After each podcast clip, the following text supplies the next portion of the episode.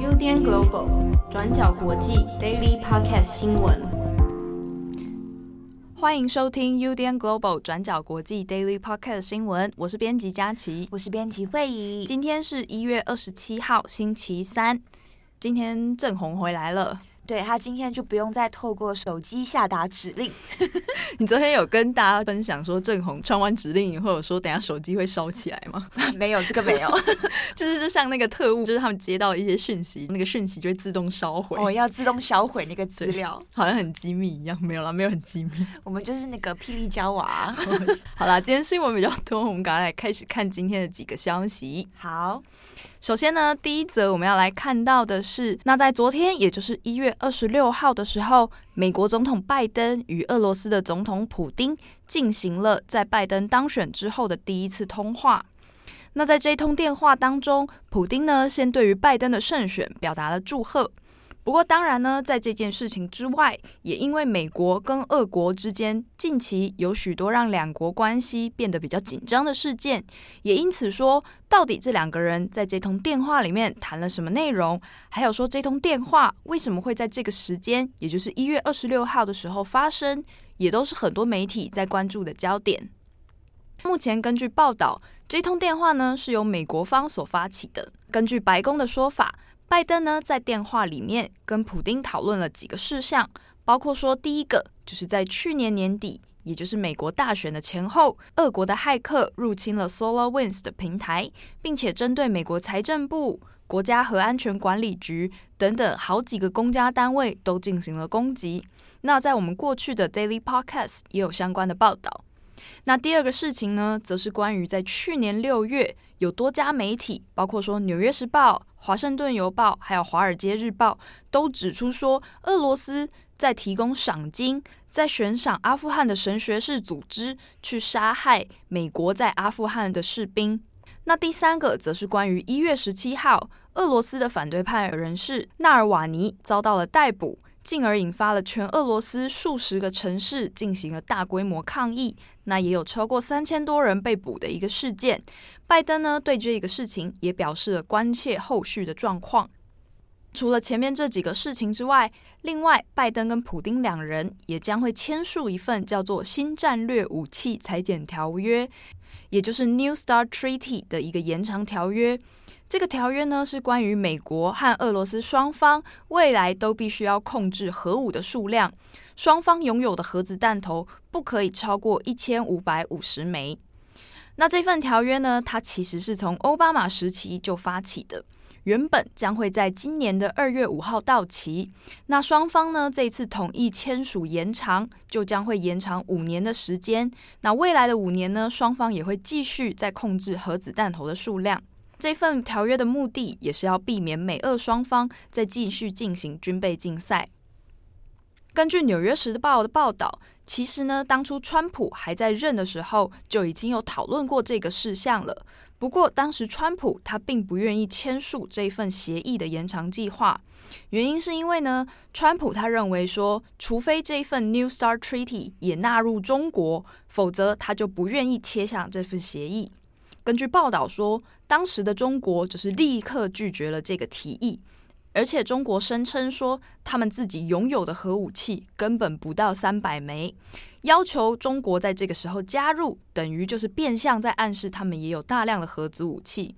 那如果美国自己愿意削减核子武器到跟北京一样的水准，就是如果你愿意从一千五削减到三百多的话，那他们当然就愿意一起参加谈判。所以呢，这个协议当然在川普时代就是没有下文而宣告破局的。这次拜登之所以签署了这个 New START Treaty，还有这次的电话通话内容，也被外界解读为是一个拜登在刚上任的时候就希望跟川普时期的俄国政策划出明确的界限。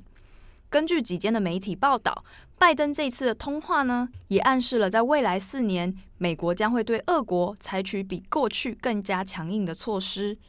但是对于拜登来说，美国真的有办法，像是释放纳尔瓦尼啊，还有俄国骇客的入侵等等的这些事件，未来美国还有没有办法继续取得优势？这个也还是需要再继续观察才能够确认的。好，那接下来第二则新闻，我们要来看到的是关于弹劾川普的最新进度。在前阵子，美国的众议院已经确认了弹劾川普的提案，由民主党的众议院议长佩洛西，他在二十五号，也就是前天的时候，把这一份弹劾案的文件送到了参议院。之所以要提出弹劾的原因，是因为他们认为已经有足够的证据可以证明美国的前总统川普他在一月初的时候煽动群众前往国会进行暴动，而且造成了伤亡。那这件事情也是美国历史上第一次针对已经卸任的总统进行弹劾的审判。这次的弹劾审判呢，目前已经送往了参议院，确定会在二月九号接受参议院的弹劾定罪审判。那关于说这次的弹劾案到底有没有可能通过呢？目前众议院跟参议院都是由民主党占据这个多数党的位置的，只不过呢，参议院的席次是五十比五十。那根据规定，在必要的僵局时刻，贺锦丽可以出来投下决定性的一票，因此民主党其实只有非常非常小的优势。那共和党人对于这个弹劾川普案的表态，要不要切割川普啊？要不要加入弹劾，就变成了非常具有决定性的关键作用。目前共和党的参议院党团虽然在前阵子的国会暴乱期间，大家都口径一致的在谴责川普，可是呢，最近的风向却又开始改变了。根据几间媒体的报道，有几个挺川派的议员在今天为了要护航川普。呼吁大家团结，所以针对这个川普的弹劾案，提出了一个想要拖延议程的程序问题的投票。在美国时间的今天，也就是二十六号的时候，肯塔基州的挺川派议员 Rand Paul 兰德保罗，他就提出了一个提案，他认为说，美国的国会弹劾是宪法设计用来罢免总统，或者是阻止总统不当行使职权才可以使用的。可是呢，川普他早就已经在一月二十号就已经卸任了，因此目前这个弹劾审判的议案已经没有继续进行的必要动机了。所以呢，要求参议院来针对这件事情进行投票。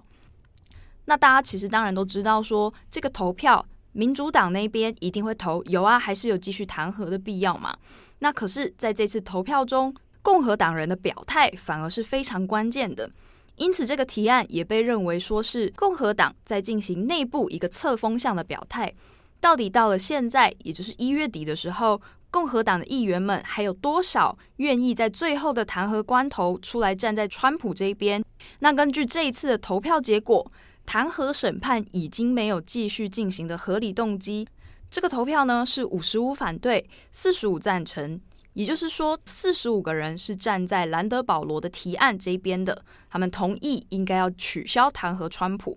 那认为应该要继续弹劾川普的人有五十五票，这个五十五票就是民主党团的人，再加上五位仍然坚持要反川的共和党参议员。像是缅因州的共和党参议员苏珊·柯林斯，他就表示说，自己在询问过很多位宪法专家和律师之后，他们都认为说，确实美国国会还是可以继续审判已经下台的官员。那同时呢，民主党的多数党领袖查克·舒默，他也直接的表态说，到底是谁在那边乱说参议院没有办法审判已经下台的官员的？不论犯了怎样的错误，难道说只要熬到卸任就能够全身而退吗？当然是可以继续进行弹劾的。而至于原本谴责川普很大声的共和党大佬米区麦康诺，在这一次的投票中，却也跟他的支持者一起在最后的关头选择归队，投下了同意票，表示说共和党愿意一起保住川普。那也因为根据说原本的弹劾规定，参议院必须要有三分之二的议员都同意弹劾，也就是要拿到六十七票才能够顺利的弹劾川普。所以呢，在这次测风向的投票保卫战当中，离能够顺利的弹劾川普，可能还有一段的距离。根据目前的状况，在二月九号的正式投票当中，川普还是很有机会可以全身而退的。看完美国的新闻，那接下来第三则，我们要看一下印度的农民示威。从去年十一月开始呢，数十万的印度农民就总理莫迪提出的农业改革法案而开始聚集到首都新德里示威。那甚至有一些农民还在附近扎营，就是为了可以更加方便来做抗议。为了平息农民的不满，莫迪在今年一月中旬的时候就宣布说：“好，那这个农业改革法案将会延期一年半。”结果，这依然无法是平息农民的愤怒。就在昨天一月二十六号的时候，成千上万的农民再度到首都新德里示威，其中还有示威者开着拖拉机到示威现场，更与现场的警察发生冲突。结果是，这场冲突导致一位农民示威者死亡。比较特别的是，一月二十六号这一天，同时也是印度的共和国纪念日。当天也有一些华丽的游行跟活动，所以政府呢原本是反对农民示威的集会，认为说如果到时候农民来抗议、来示威，只会让印度变得很难堪。但是警方这边呢是允许农民可以示威的。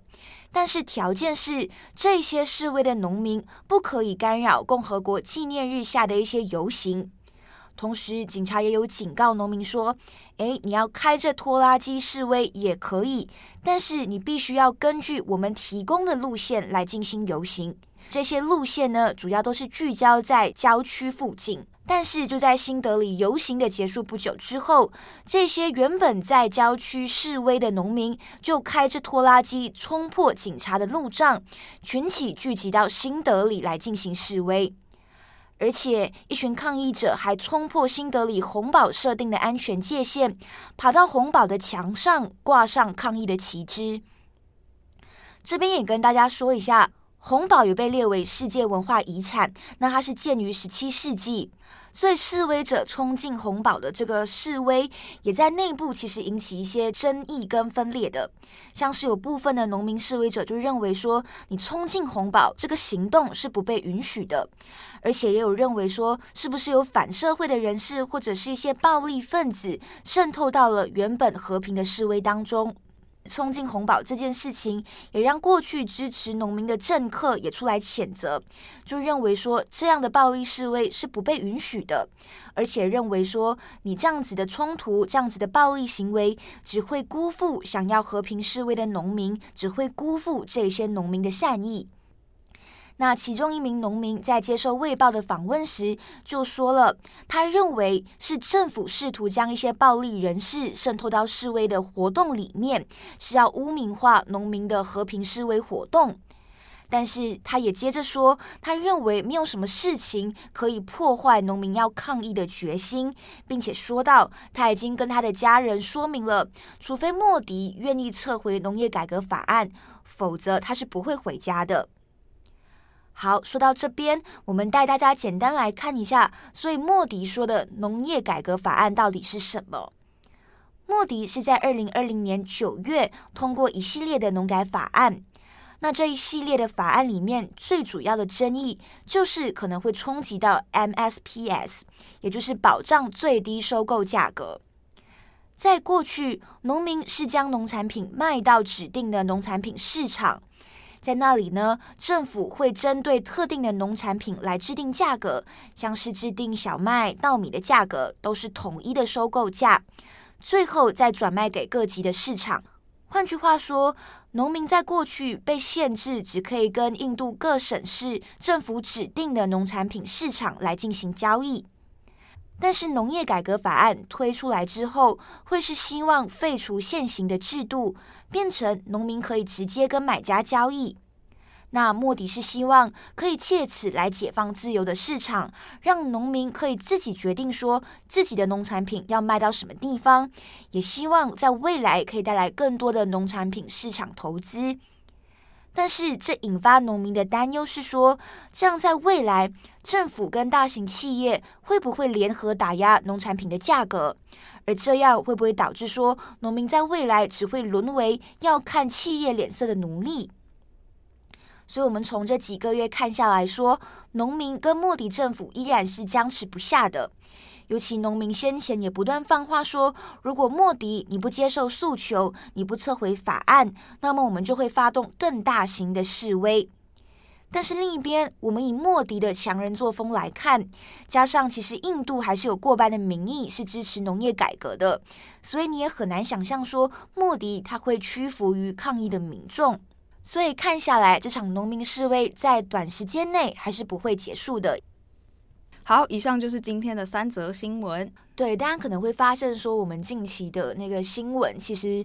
也不能说重复率很高，而是最近就是那几个国家发生的事情，像是我们一定会关注，就是美国嘛，嗯、拜登接下来的政策，嗯、然后还有就是俄罗斯，就是这几个国家，嗯，有一种好像在追连续剧或者在追漫画连载的感觉，什么弹劾川普啦那些。我自己很有感的是川普的弹劾案，就是追了好久，现在还追连续剧对不对？对，从一月的国会之乱，然后马上裴洛西发动弹劾，嗯、然后到现在说，哎，弹劾会不会成功？然后大家风向一直变来变去。对，然后川普是不是要打算自我赦免了？嗯、是不是没有办法顺利交接？但是到现在看起来就是，哎，好像真的就是一个影集的概念。正红听到不知道会不会觉得很欣慰？我们有一种在追连载，应该也是他每天在写二十四小时的感觉。对，就是那种心情。但我觉得就是可以跟大家，就是可以整理这些东西，然后去跟大家做分享。我觉得也是蛮好的一件事情。对啦，那最近这几天的 Daily Podcast 都比较长，也是因为我们希望可以把事情讲得更清楚、更完整。对啊，把脉络补充得更清楚给大家。好啦，那以上就是今天的 Podcast 新闻。我是编辑佳琪，我是编辑慧仪，下次见，拜拜。感谢大家的收听。想知道更多深度国际新闻，请上网搜寻 Udan Global 转角国际。